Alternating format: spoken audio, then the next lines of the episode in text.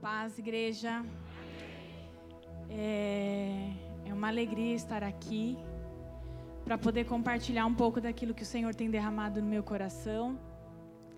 Como o pastor José Roberto disse, essa palavra tem queimado já faz alguns meses.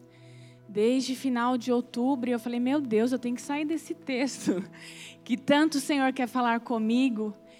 E eu cheguei até a compartilhar com alguns irmãos essa palavra. Mas o Espírito Santo ficou queimando tanto no meu coração que eu falei: Senhor, eu preciso estender isso para a minha amada igreja, para a igreja do Parque Cruzeiro do Sul. Então, eu gostaria de agradecer a oportunidade, a confiança. Eu não sou ninguém, eu não tenho mérito nenhum, não tenho sabedoria nenhuma, mas o Espírito Santo, ele é aquele que se revela para aqueles que o buscam. Isso não é para mim, é para nós e Ele está disponível para nós. Amém? Então, muito obrigada, pastores, por esse privilégio. É, se eu fosse dar um tema para a ministração de hoje, eu daria: Você precisa estar pronto para gerar. É, o meu maior sonho, desde criança, sempre foi casar e ter filhos.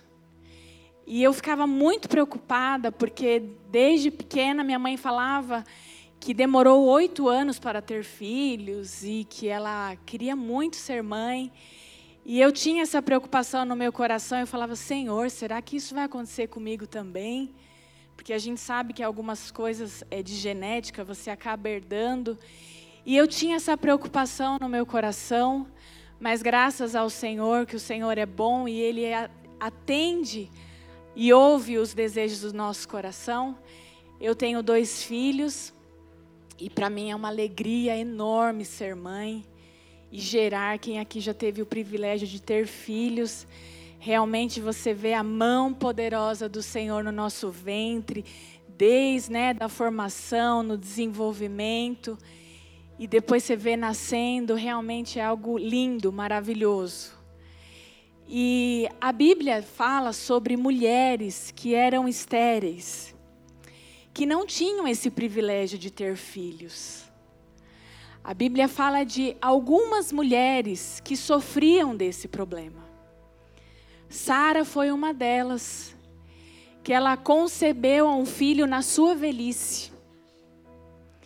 A Bíblia fala também de Rebeca, que enfrentou anos de esterilidade mas que o Senhor a abençoou com gêmeos, com Esaú e com Jacó. A Bíblia também fala de Raquel, que a Bíblia diz que Deus atendeu o seu pedido.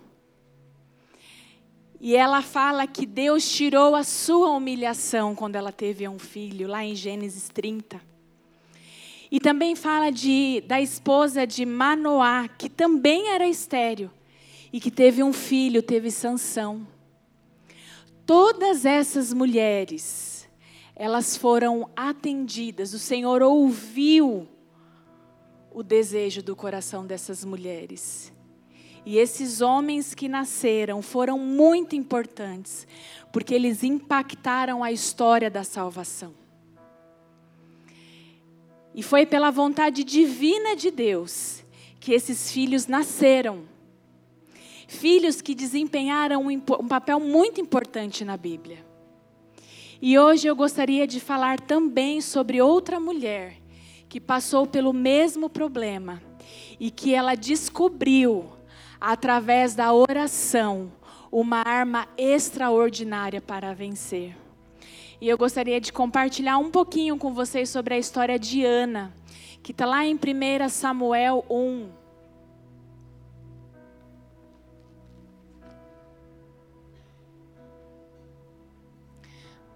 Vamos lá?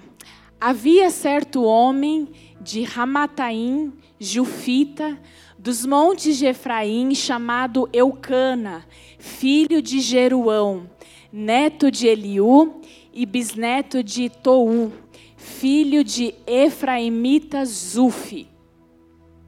Ele tinha duas mulheres, uma se chamava Ana e a outra Penina. Penina tinha filhos, Ana, porém, não tinha.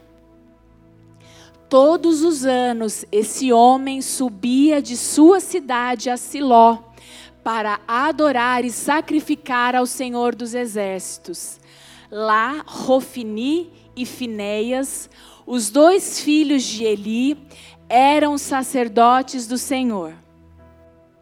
No dia em que Eucana ofereceu sacrifícios, dava porções à sua mulher Penina e a todos os filhos e filhas dela.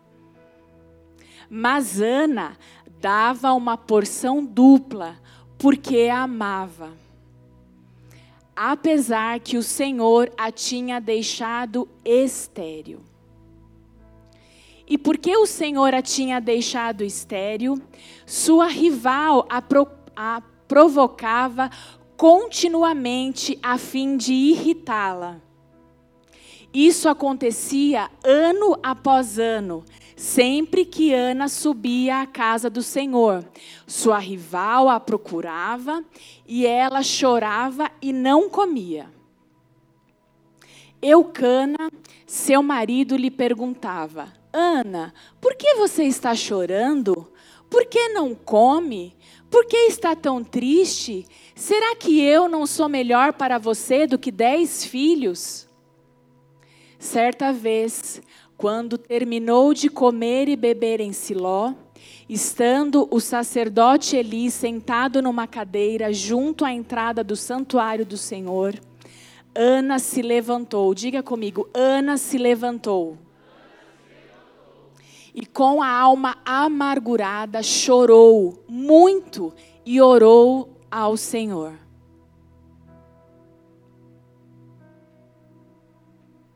Enquanto 11 e fez um voto dizendo: O Senhor dos exércitos, se tu deres a atenção à humilhação de tua serva, se lembrares de mim e não esquecerem de, tu, não esqueceres de tua serva, mas tu deres um filho, então eu dedicarei ao Senhor por todos os dias da sua vida, e o seu cabelo e a sua barba nunca serão cortados. Enquanto ela continuava a orar diante do Senhor, Eli observava sua boca como Ana orava silenciosamente, seus lábios se mexiam, mas não se ouvia sua voz. Então Eli pensou que ela estivesse embriagada. E lhes disse: Até quando você continuará embriagada? Abandone o vinho.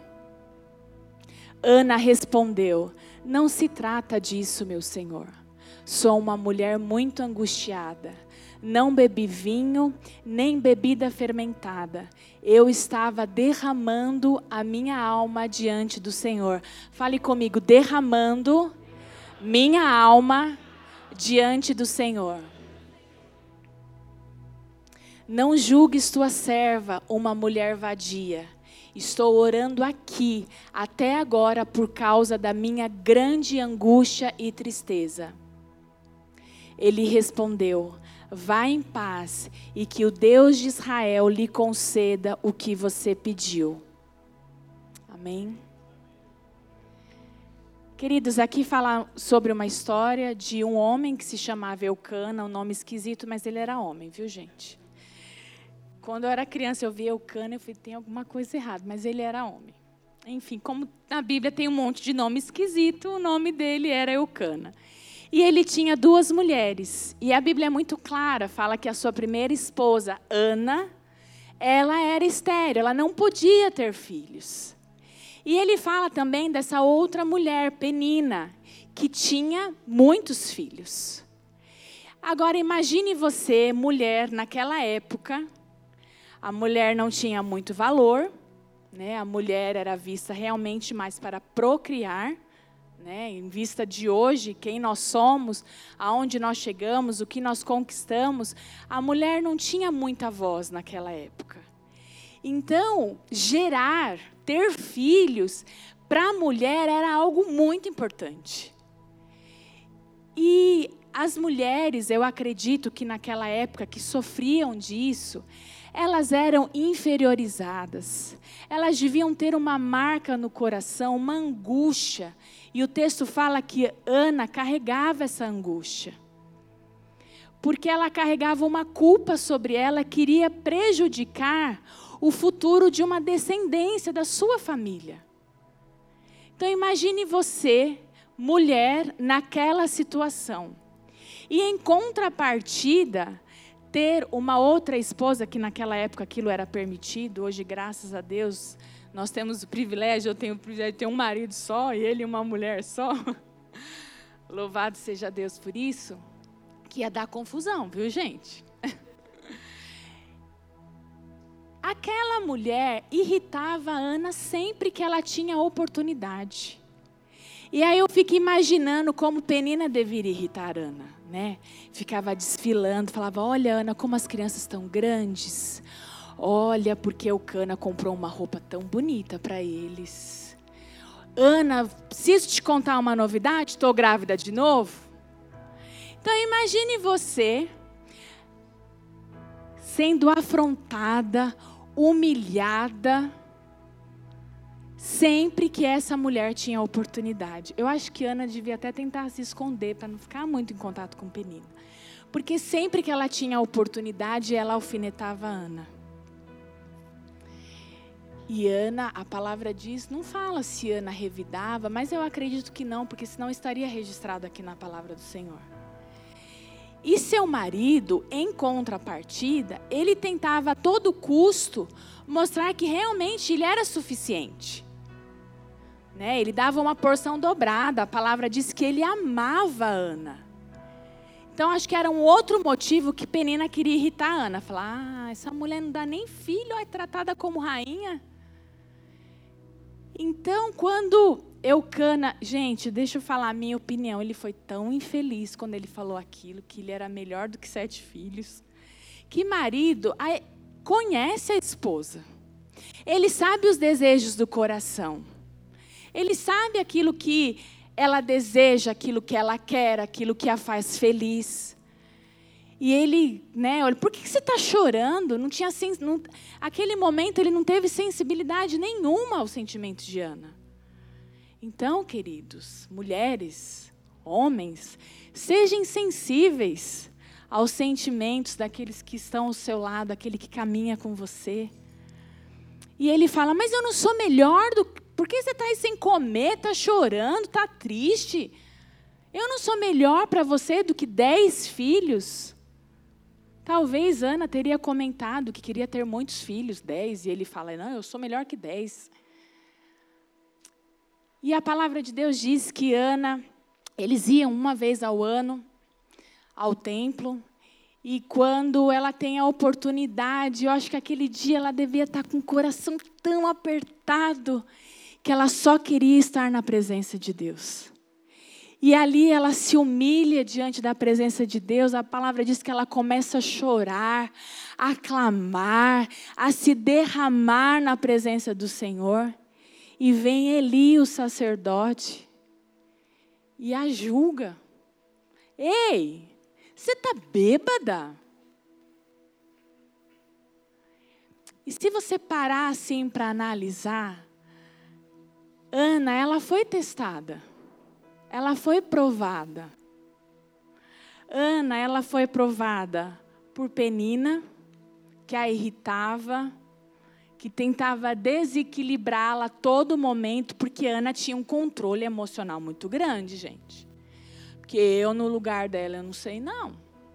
Não sei, não sei. Em contrapartida, Eli, que era aquele que tinha ali, Eucana, que era seu marido, que tinha aliança, que estava com ela, que a conhecia como ninguém, em vez de acolhê-la, ele olha para ela e pergunta por que, que ela está chorando. E Eli, o sacerdote, um líder religioso, aquele poderia ter abraçá-la. Eu não estou aqui, queridos, querendo julgar nem Eli, nem Eucana, porque eu acredito que Eucana tinha uma boa intenção. Né? Ele tentava suprir a necessidade de Ana. Mas no coração dela queimava um desejo muito grande de ter filhos. E a palavra de Deus diz que houve um tempo, houve um tempo para que a oração de Ana fosse respondida. Houve um processo, houve um período para que o Senhor atendesse a oração da sua filha. E quando a gente fala de processo, eu creio que o Senhor sempre fará o que for necessário para nos transformar e nos moldar conforme o seu caráter, conforme a sua semelhança, para que realmente Ele venha nos lapidar, nos moldar e nos preparar para atender o nosso pedido. E Ana precisou passar por esse processo. Ana precisou passar por esse período. E tem uma frase que eu gosto muito que fala assim que a forma como nós enfrentamos as aflições, os testes, as provações, isso vai determinar quanto tempo eu estarei ali no deserto. E se você olhar para o povo que saiu do Egito, quanto tempo que eles deveriam atravessar o deserto? A Bíblia fala que era 40 dias. Estou errada? 40 dias. Mas, devido à dureza do coração, eles passaram 40 anos para fazer um trajeto de 40 dias. Querido, passa, para para pensar comigo. Um povo que viu o mar sendo aberto. Um povo que viu, que experimentou da grandeza de Deus. Que tinha ali o maná todos os dias. Era um povo duro de coração. E eles precisaram passar 40 anos. 40 anos. A Bíblia não fala quanto tempo Ana orou. Mas aqui fala que foram anos, anos que eles subiam a Siló, anos. O Senhor estava preparando Ana. Estava preparando ela para algo melhor e maior. E o Senhor sempre fará o que for preciso para nos transformar e para nos moldar. Ele sabe quais são as ferramentas necessárias para isso. Se é compaixão, se é integridade, se é liberação de perdão, o Senhor é aquele que nos conhece, Ele sonda, Ele sabe de tudo. E sabe o que é mais interessante? A Bíblia fala que o Senhor havia permitido. Porque a gente gosta de colocar tudo o que acontece na nossa vida na culpa que o diabo é que tem a culpa. Mas o Senhor, ele se revelou a Ana através da sua esterilidade. E o que eu gostaria assim de, de destacar para os irmãos é algumas qualidades e atitudes que Ana teve. Ela não reagiu às provocações. Ela não explodiu em nenhum momento. Ela se levantou você já viu alguém conquistar algo sem fazer nada? Sentado, esperando cair alguma coisa do céu? As histórias de pessoas que conquistaram algo precisa, tomaram uma posição, se levantaram, foram atrás. E aqui fala que Ana, mesmo angustiada e amargurada, ela se levantou. A dor que a Ana tinha não calou a sua voz. Ela não se calou. O sacerdote Eli, ele não ouvia o que ela dizia, mas ela falava algo para o Senhor. Ela falava algo quando ela estava na presença do Senhor. Ela faz um voto ao Senhor. Isso quer dizer que Ana era uma mulher de fé. Ela sabia o Deus que ela tinha. Ela sabia o Deus que ela cria. E o que eu acho mais interessante é que Ana é muito específica quando ela fala com o Senhor. Vocês percebem que ela não fala eu quero um, um bebê, ela fala eu quero um filho. Senhor, eu quero um filho. E esse filho será do Senhor. Então, queridos, a maneira como nós nos comportamos, mediante aos testes e as provações, vai determinar o tempo que eu e você iremos ficar no deserto. Lá em 1 Pedro 1,7 diz assim: Essas provações são para mostrar que a fé que vocês têm é verdadeira. Pois até o ouro que pode ser destruído é provado pelo fogo. Da mesma maneira, a fé que vocês têm que vale muito mais do que o ouro, precisa ser provada para que você continue firme. E assim vocês receberão a aprovação da glória e honra no dia em que Jesus Cristo for revelado.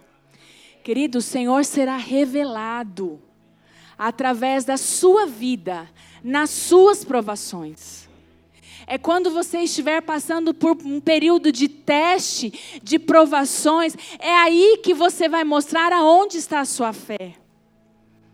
É aí que você vai mostrar em quem você confia. É aí que você vai mostrar quem é o Deus que você serve. É desta forma. Não é murmurando, não é questionando não é se lamentando, não é abrindo mão, não é desistindo, mas é se levantando, é se derramando na presença do Senhor, é falando: Senhor, olha, é assim, assim e assim. Seja claro, seja objetivo.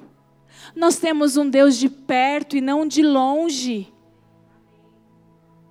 Eu fiquei imaginando, Ana, a Bíblia fala que era uma vez ao ano.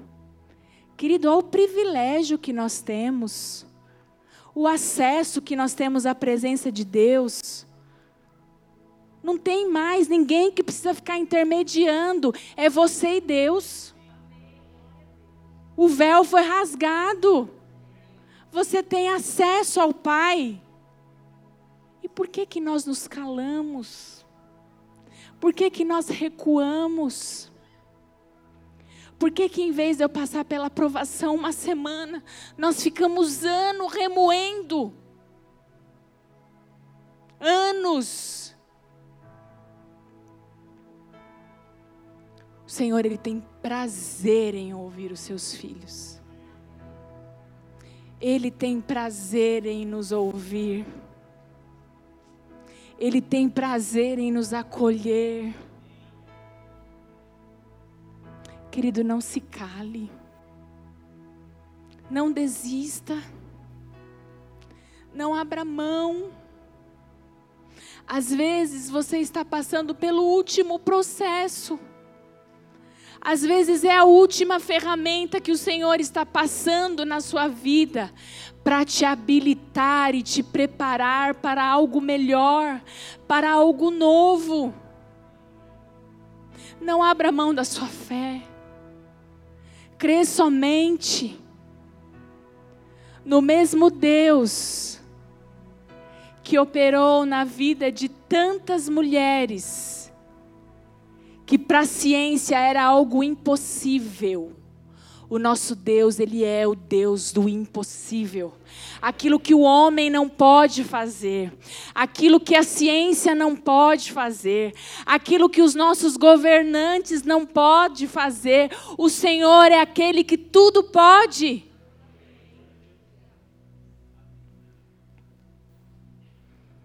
Ana, ela descobriu a arma extraordinária que ela tinha na oração. Essa semana nós tivemos um período de oração aqui, queridos. Na sexta-feira eu cheguei aqui, olhei para a cara da Isabelle, cadê a Isabelle? Da Camila? Fala aí, Belle, estava destruída, não estava? Olhei para a cara dela e falei assim: eu tô só o bagaço. Queridos, quando a gente começou aqui a se derramar diante da presença do Senhor, veio um renovo. Sabe, o Senhor foi me renovando, eu falei: Senhor, obrigada. Obrigada, porque eu tenho o privilégio de estar aqui com os meus irmãos, me derramando em oração. E quem está derramando a sua alma na presença do Senhor, não permite que seus sentimentos falem mais altos que os princípios da palavra de Deus. Vou repetir. Quem está derramando a alma na presença do Senhor, não permite que seus sentimentos falem mais alto do que os princípios da palavra de Deus. Quando Ana foi afrontada por diversas vezes, ela poderia sim ter revidado. Mas eu acho que na hora o Espírito Santo falava assim: opa, Senhor, não é essa a resposta que eu preciso dar. Nós estávamos até falando aqui que eu adoro, adoro quando uma situação requer que eu ah, faço o contrário. Eu saio, Jesus, obrigado consegui mais uma vez. Mas essa semana, deixa eu confessar um pecado aqui para os irmãos. Falando de sentimento, fui fazer um exame. Aí cheguei lá, né, no laboratório. Aí subi, o exame estava marcado para 7h20. Cheguei e tal, cheguei antecipadamente, cheguei sete horas lá. Fiz o check-in, que agora os laboratórios estão chique, né, para agilizar atendimento. Fiz tudo para agilizar, cheguei lá, tinha duas, três pessoas, e falei, opa, vai ser rapidinho. E eu precisava trabalhar. E aí, 7h20, 7h25, 7h30, 7h40. Aí meu marido já mandou mensagem, e aí? Eu falei, ainda nem fui chamada. E aí foi me dando negócio, sim, 7h45. Aí eu vi uma moça se levantando, aí a auxiliar falou assim: vamos fazer ultrassom? Aí ela pegou e falou assim: ah, mas são três. Eu falei: meu Deus, a mulher vai fazer três ultrassons na minha frente ainda. Aí eu levantei. Eu falei: escuta, meu exame estava marcado para 7h20, vocês ainda não me chamaram. Falei, eu cheguei aqui antecipadamente. Ai, só um minutinho. Aí eu falei, porque eu já ouvi que a moça vai fazer três exames. Como vocês marcam três exames em 15 minutos? Eu falei, como é que faz esse exame rápido desse jeito? Aí a, a moça ficou até assim, ó. Não, aí quando me chamaram, eu olhei, aí eu olhei para a cara do meu marido e falei assim: anota aí o horário, porque eu já fiz uma reclamação. Que quando eu sair daqui, eu vou mandar um e-mail e vou reclamar. Não falei? Falei, marca o horário. Aí fui, fiz o exame, saí. Entrei no carro, cheguei no serviço. Aí o Espírito Santo falou assim: Nossa, Fernanda, você não fez igual a Ana. Eu falei: Jesus, perdão, deletei a reclamação, não mandei. E eu falei: Jesus, perdão perdão, porque às vezes eu deixo o meu eu sair assim de uma forma tão grande, ele tem que ficar bem quietinho lá no canto dele. Deixei meu sentimento me dominar. Eu esqueci da palavra de Deus. E na hora, na hora, o Espírito Santo falou assim: Ei, que coisa feia. Na hora eu vi o Espírito Santo falando assim: você foi reprovada nesse teste, precisa melhorar. Vamos começar de novo? Então, queridos, é a mesma coisa que eu querer muito algo, quero lá o meu emprego, o emprego do século, aquele de segunda a sexta, das sete a uma. Uau! Aquele que você só manda, só chega lá, tá, tudo em ordem, só faz o social. Mas a gente não quer passar pelo processo. A gente quer chegar lá e tudo pronto, tudo instantâneo. Fiz a entrevista, já está do lado do telefone. Toca, toca, toca, me chama, me chama, me chama. Mas eu nem estou pronta. Eu nem tenho qualificação para isso. Por que, que eu estou almejando algo, sendo que eu ainda não passei pelo processo de preparação? O processo de preparação, ele nos fortalece o processo de lapidação do Senhor, ele nos ensina, ele nos corrige, ele tira aquilo que está errado e coloca o novo de Deus. Ele faz fluir a vida de Deus de uma forma que não tem embaraço, para que realmente eu venha gerar. E o Senhor, querida, põe para mim o texto aí. 1 Samuel. A gente vai continuar. Acho que parou no 17. Espera aí, deixa eu só dar uma olhadinha aqui. 18.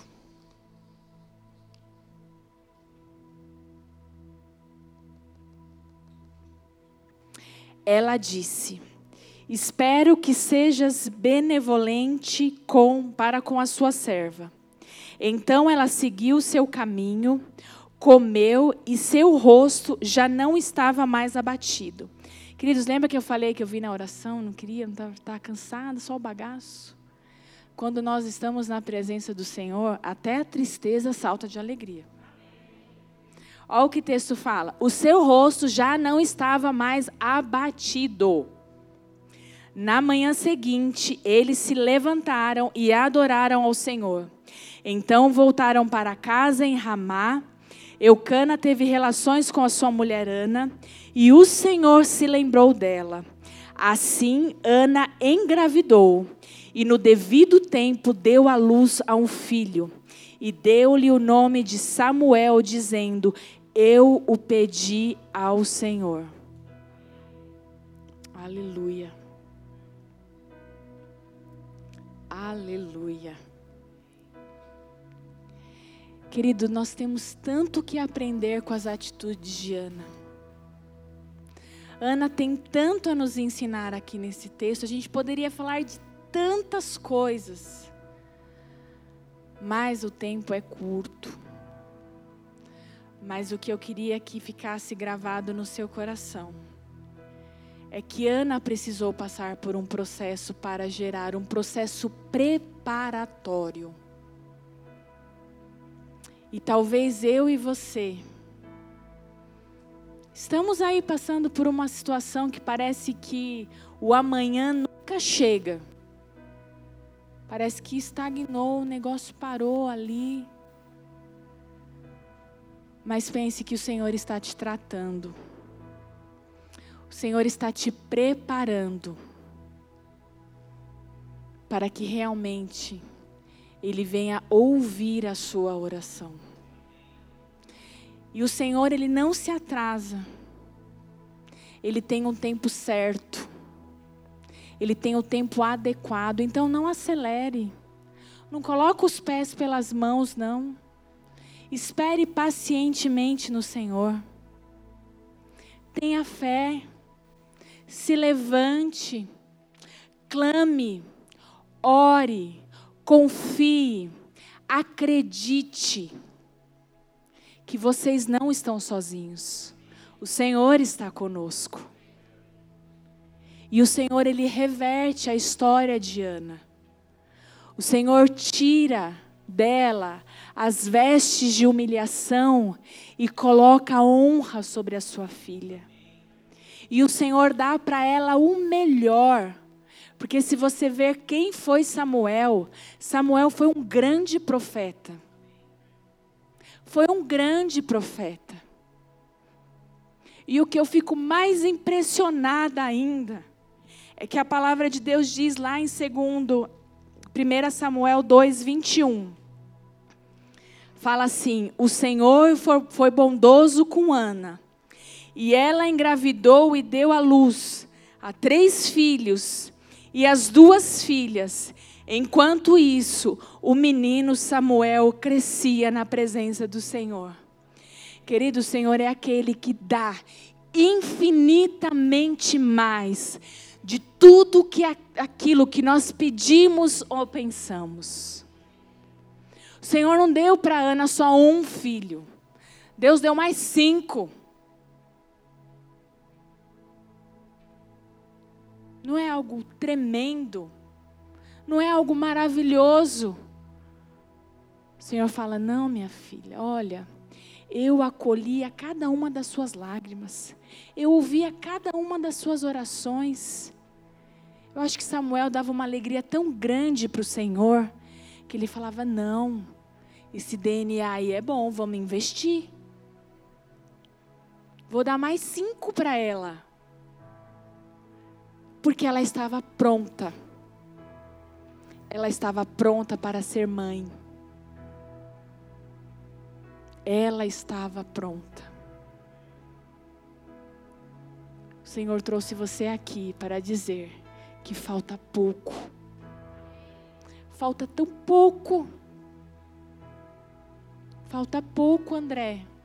Você está ficando pronto. Falta pouco, Marcinha, você está ficando pronta. Falta pouco, Nancy, você está ficando pronta. Queridos, falta pouco. Falta tão pouco. Apenas creia não limite o Deus que nós servimos. Não limite o Deus que você serve. Os discípulos também passaram pelo processo. Quando Jesus chamou a cada um deles, eles não estavam totalmente prontos. Mas Jesus foi cuidando, foi lapidando, foi tratando, foi cuidando. E quando eles estavam prontos, o que, que o Senhor falou? Obras maiores vocês farão em meu nome. Obras maiores o Senhor fará através da igreja do Parque Cruzeiro do Sul, porque o Senhor está nos preparando para gerar.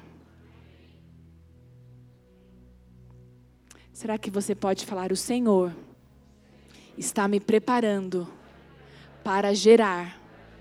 E querido, o novo de Deus nunca é igual ao, ao que passou. O novo é novo, é novidade, é coisa boa.